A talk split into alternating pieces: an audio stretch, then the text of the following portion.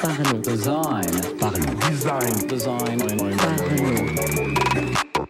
Salut, c'est Romain, bienvenue dans un nouvel épisode du podcast Parlons Design dans lequel on va parler de comment designer pour la VR, pour la R, pour la 3D en général, dans quel contexte c'est utile, euh, comment ça fonctionne et puis sur quels outils on va pouvoir se pencher en tant que designer euh, ben, pour concevoir des interfaces qui incluent une partie de 3D. Euh, déjà, pourquoi on parle de 3D Parce que c'est une tendance qui arrive déjà depuis plusieurs années, on en parle chaque année et qui va certainement euh, continuer sur le futur. Ça va pas être une tendance qui va décliner. Euh, la 3D c'est utilisé à plein plein d'endroits. Déjà ben, dans de nombreux sites modernes. Vous avez peut-être entendu parler en fin d'année 2019 du nouveau portfolio de Bruno Simon, qui est mon prof de dev, mais bon, ce n'est pas le souci, qui a beaucoup fait parler. Où en fait son portfolio c'est juste un espèce de mini-jeu euh, en 3D euh, avec une petite voiture et en fait on incarne la petite voiture, on peut se déplacer dans son monde en 3D. Euh, ça a beaucoup fait parler. Voilà, c'est vraiment une expérience complète.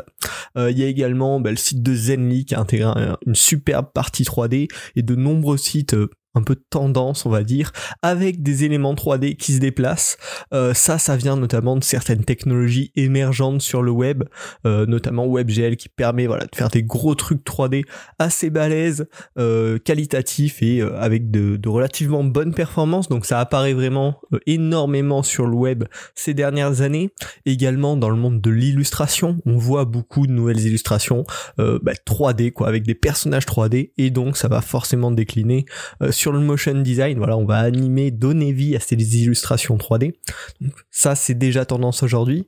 Bien sûr, des domaines dont on parle tout le temps quand on pense à la 3D, c'est les jeux vidéo et euh, la VR, donc la réalité virtuelle. Réalité virtuelle et jeux vidéo, en fait, c'est très proche. hein. C'est des mondes 3D, euh, donc créés euh, numériquement la plupart du temps, qui vont permettre de s'immerger dans une réalité secondaire, une réalité virtuelle. Et donc dans ce cas-là, on va devoir euh, un monde 3D et des objets 3D. Et le dernier cadre dans lequel on va utiliser euh, la 3D, c'est bien sûr pour l'AR, la réalité augmentée, un domaine en lequel je crois beaucoup personnellement. Donc on en reparlera certainement dans ce podcast. Et bien sûr, ben là on va se balader, balader dans le monde réel avec des objets 3D virtuels qui viennent s'intégrer dans ce monde pour l'augmenter. Donc bien sûr, tous ces euh, tous ces supports, on va dire, euh, dont on parle beaucoup en ce moment, qui sont probablement une grosse partie de ce qui va se passer dans le futur, nécessitent de manipuler des univers 3D. Et c'est pour ça qu'en tant que designer d'interface, on se doit de comprendre ce que c'est, de voir ce que c'est, et de commencer à réfléchir à la manière dont on peut travailler avec ces univers-là. La manipulation d'un univers 3D, c'est vraiment une bonne base pour le futur, quoi, pour se préparer aux nouveaux, aux nouvelles interfaces. Le problème, c'est qu'aujourd'hui, il y a assez peu d'outils pour les designers qui sont simples à prendre en main, euh, et c'est euh, une vision un peu plus complexe que le monde 2D avec lequel on a l'habitude de jouer. Donc, on va voir dans ce podcast ensemble bah, quel est le principe quand on va travailler avec une scène 3D euh, et comment on peut déjà commencer à mettre un peu la main à la pâte et à découvrir cet univers. Donc pour ça, euh, le principe globalement, un univers 3D digital, ça va tout simplement être un espace avec des coordonnées en 3D, donc en trois dimensions, euh, sur l'axe X, l'axe Y et l'axe Z, comme on a l'habitude de les appeler. Euh, et donc ces coordonnées vont pouvoir permettre de placer différents objets à différents points via ce système de coordonnées. Euh, donc finalement, on va placer dans notre univers, dans notre référentiel euh, de l'espace, différents objets 3D qui ont une certaine position sur donc les trois axes de la dimension, une certaine rotation également sur les trois axes de la dimension, et bien sûr une certaine taille, une certaine forme. Donc ça c'est la base de l'univers 3D digital. Ce qu'il y a d'important, un point à ne pas oublier, c'est la partie caméra. En effet, quand on crée un, un univers, un espace 3D, il va bien falloir prendre, choisir un point de vue, un œil avec lequel on observe cet espace. C'est ce qu'on appelle en 3D la caméra. Euh, même si au final ça va plus souvent représenter l'utilisateur, euh, par exemple dans un FPS à la première personne, mais ça peut être uniquement ben, le point de vue si on regarde un personnage d'au-dessus par exemple. Enfin bon, la caméra qu'on va devoir placer et avec laquelle on peut jouer sur de nombreux paramètres pour donner des rendus très divers. Et enfin, le troisième point, c'est bien sûr les objets 3D. Les objets 3D, ça va être la petite voiture, ça va être l'arbre qui est positionné, euh, ça va être n'importe quoi, tout ce qui va être placé dans cet espace 3D. Euh, cela, il se décompose en deux parties. Euh, la première qu'on appelle la géométrie, donc ça va être la forme, tout simplement même sans parler, euh, voilà, juste parler quelle forme a. Donc si on fait un téléphone 3D, ben on va représenter sa forme avec ses courbures, euh, les zones qui sont extrudées, les zones où il y a des trous. Donc ça, ça va être la, géométrie de l'objet 3D. Et puis la seconde partie, les matériaux. Donc ça va représenter la texture. Euh, donc ça va être notamment la couleur, mais également la brillance, comment ça réagit à la lumière. Est-ce que c'est granuleux ou est-ce que c'est vraiment lisse? Ça va être tous ces aspects liés au matériel. Et donc si on, assemble une géométrie avec un matériel, euh, on va avoir un objet 3D utilisable et vivant, on peut dire. Et donc le but euh, ici, ça va être de jouer avec ces objets dans cet espace 3D pour créer une interface 3D avec laquelle on peut interagir tout simplement. Donc si on doit résumer la conception 3D maintenant qu'on a une, vision un peu large de qu'est-ce que c'est travailler finalement euh, dans un espace 3D, on peut la décomposer en trois étapes qui sont vraiment différentes et qui sont, on pourrait dire, chacune une étape en elle-même euh, et un métier en elle-même surtout. La première partie, ça va être le modeling. Donc je vous ai parlé tout à l'heure, si on imagine l'objet 3D euh, d'un téléphone, il va falloir le modéliser euh, morceau par morceau pour avoir un téléphone ultra détaillé. Ça, c'est ce qu'on appelle modeling, donc c'est la partie de, créer la géométrie de l'objet et c'est vraiment un métier à part entière parce que ça peut être un processus très compliqué en fonction des objets, bien évidemment. La seconde partie, ça va être de gérer les matériaux, donc gérer l'apparence de l'objet.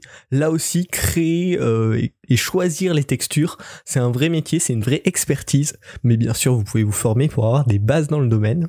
Et puis la troisième partie euh, de la conception d'un univers 3D, ça va être tout simplement la réalisation de la scène. Donc le placement des différents objets, les interactions qu'on va pouvoir avoir avec chacun des objets. Et donc ça, pour moi, c'est la place qu'il est vraiment importante de bien étudier en tant que designer d'interface. C'est la partie répartir les différents objets, répartir les différents points d'attention et d'interaction pour que l'utilisateur puisse naviguer agréablement dans cet espace 3D. Donc j'espère vous avoir donné déjà un bon aperçu de bah, qu'est-ce que c'est travailler dans un univers 3D digital. Euh, bien sûr c'est très complexe, on voit qu'il y a beaucoup d'étapes différentes, vous ne pourrez pas maîtriser tout à la perfection, mais c'est important de comprendre comment ça marche bah, pour pouvoir tout simplement mieux travailler avec. Donc désormais, euh, si vous voulez vous lancer, euh, comprendre, aller un peu plus en profondeur, designer pour des interfaces 3D, je vous préviens tout de suite, c'est complexe. la courbe d'apprentissage vraiment pas évidente à, digérer. Il va falloir vous y mettre, vous accrocher. Par contre, aujourd'hui, on commence malgré tout à avoir de plus en plus d'options euh, pour s'immerger dans ce monde-là.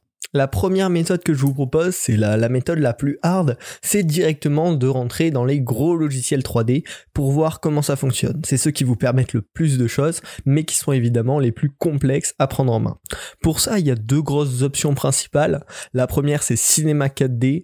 Euh, c'est assez simple d'utilisation dans le domaine, mais par contre, ça coûte très cher.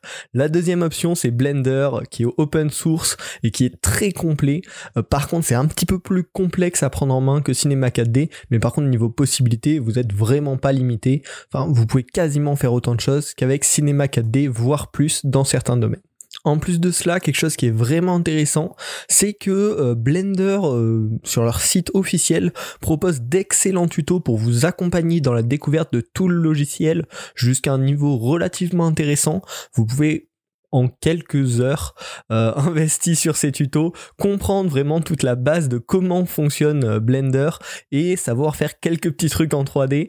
Euh, donc c'est vraiment intéressant, je vous les recommande et je vous les mettrai en lien, je les ai tous suivis et c'est vraiment bien foutu. ça reste complexe à prendre en main, mais déjà ça vous fait des bons tutoriels pour comprendre les bases, le fonctionnement bah, de gérer un univers 3D. Avec ces deux logiciels, vous avez des possibilités presque infini, mais c'est vraiment complexe à prendre en main. Ça peut être très décourageant quand on commence à s'y mettre. Euh, la deuxième solution que je vous propose pour s'introduire un peu dans cet univers de la 3D et être efficace euh, en tant que designer d'interface pour créer relativement facilement des interfaces 3D, que ce soit en AR ou en VR, je vous propose deux logiciels de la suite euh, Adobe. le premier c'est Adobe Dimension que j'aime beaucoup, qui permet de créer des scènes 3D relativement facilement si on compare à Blender ou à Cinema 4D avec une UI euh, assez, enfin vraiment simple même.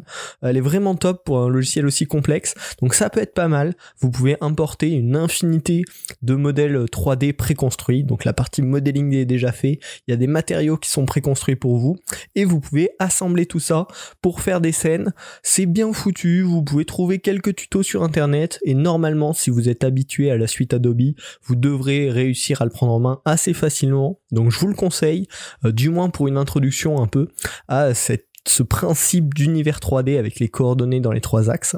Et le second que je vous conseille pour la VR, c'est Adobe Aero.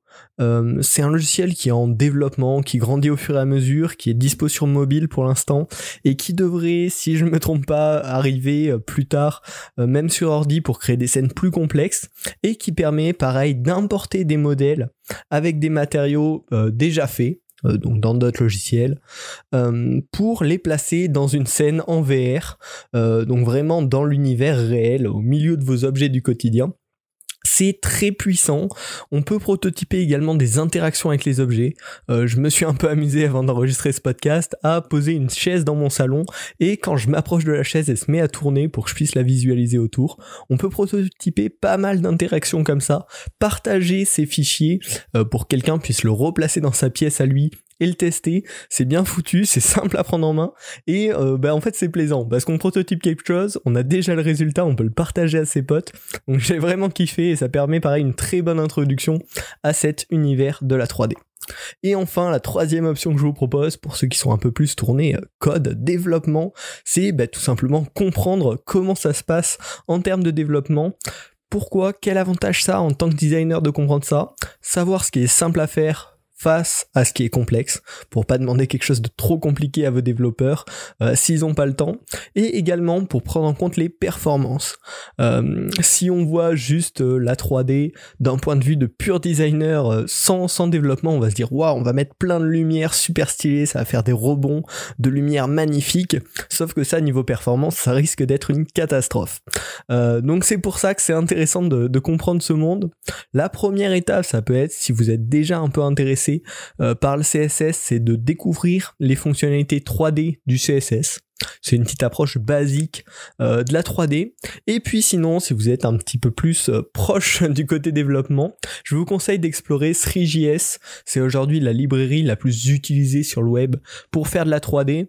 c'est assez intéressant. Pareil, c'est un petit peu complexe. Donc c'est pour ça que je vous conseille avant quand même d'avoir testé, testé un petit peu Adobe Dimension, Blender, avant de vous lancer là-dedans mais ça va vous permettre euh, bah, de comprendre vraiment comment ça va marcher si on intègre une de ces scènes 3D sur le web.